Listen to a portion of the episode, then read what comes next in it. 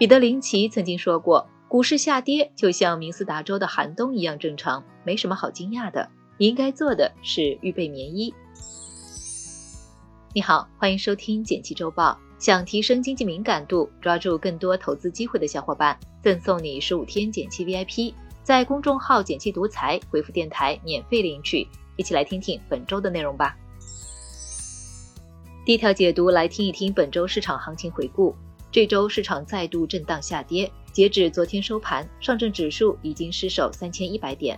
这意味着什么呢？先来回顾一下本周市场下跌的原因。这里总结了两大方面：一是美联储加息靴子的落地，虽然是预料之中的加息了七十五个基点，但会议释放出来的经济衰退预期也有所加重，降不下来的高通胀让美联储后续不得不继续加息，更加鹰派。在美国经济衰退预期之下，美股市场出现下跌，也连带 A 股走弱。二是人民币贬值，美联储强势加息下，美元不断走强，对人民币构成了一定压力。九月二十二日晚间，离岸人民币对美元失守七点一关口，人民币快速贬值有可能加速外资撤离中国市场，不利于金融市场稳定。再来聊聊当前市场的一些看法。虽然短期有着美联储加息、人民币贬值等压力。但我们的政策和美国毕竟不同，央妈还是以我为主的。国内第四季度出现降息还有希望。多因素扰动下，A 股也跌出了机会。整体来看，当前 A 股市场的估值水平回落至历史底部区间，具备较高的安全边际。这有什么影响呢？对我们投资者来说，短期内还有一个不确定性的十一国庆长假因素。根据历史经验来看，过去十年长假前 A 股市场往往会更谨慎，调整风险加大。所以节前我们还需要保持谨慎，多看少动。长期来看，随着加息到头，我国稳增长政策的持续推出，经济的增长前景还是有优势的，市场也具备长期投资价值。我们不妨调整好心态，结合自身的风险承受能力，适当拉长投资时间，逢低分批买入或定投布局更为合适。第二条解读来听一听，中国石化进军换电行业。前天，中国石化携手四家企业成立了一家换电公司，计划进一步普及新能源汽车换电模式，推动电池标准统一。这意味着什么呢？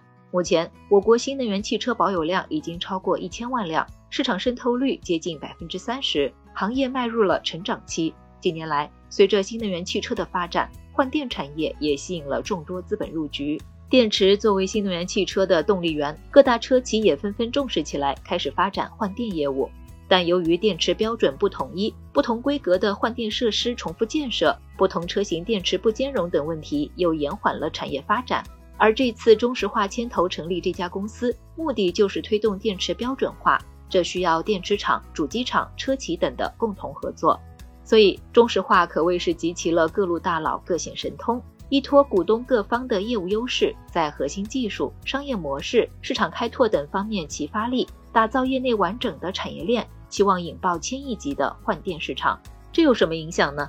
电池标准化，无论是对车主、车企，还是对中石化等石油巨头来说，都是件好事儿。对新能源车车主来说，以后出门不用担心找不到充电桩了，而且换电比充电节省了更多时间，出行更加安全可靠、方便快捷了。对中石化、中石油来说，他们能够利用已有的加油站场景优势，提供能加油、能充电、能换电的服务，找到新的业务增长点。预计今年年底，中石化充电站数量将突破两千座。对新能源车企来说，能够降低消费者的购车门槛，进一步扩大市场，提升汽车销量。第三条解读，来听一听银保监会发声，事关你的信用卡。最近，银保监会发布了关于防范租借信用卡的风险提示，发现部分持卡人名下出现信用卡出租、出借等违规行为。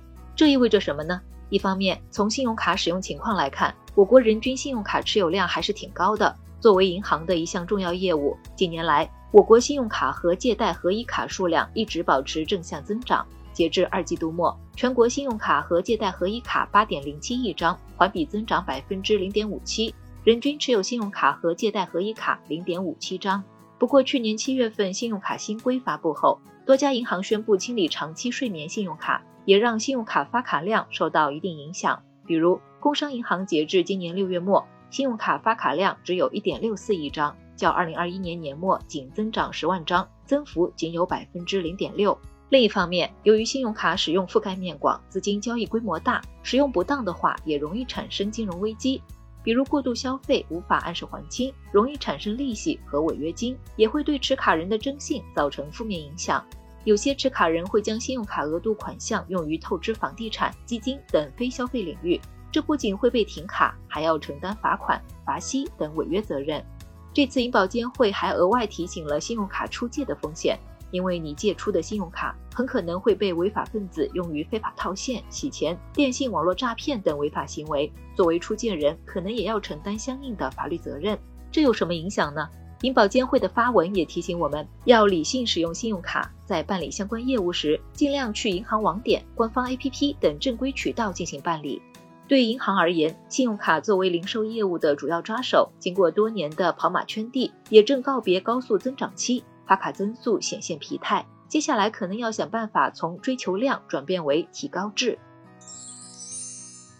来看其他值得关心的事儿，种植牙集采来了。九月二十二日，口腔种植体一号公告发布，明确了集采范围和相关流程规定，以种植体、修复基台、配件包各一件组成种植体产品系统，并根据种植体材质分为四级纯钛种植体产品系统和钛合金种植体产品系统，共有两个产品系统类别。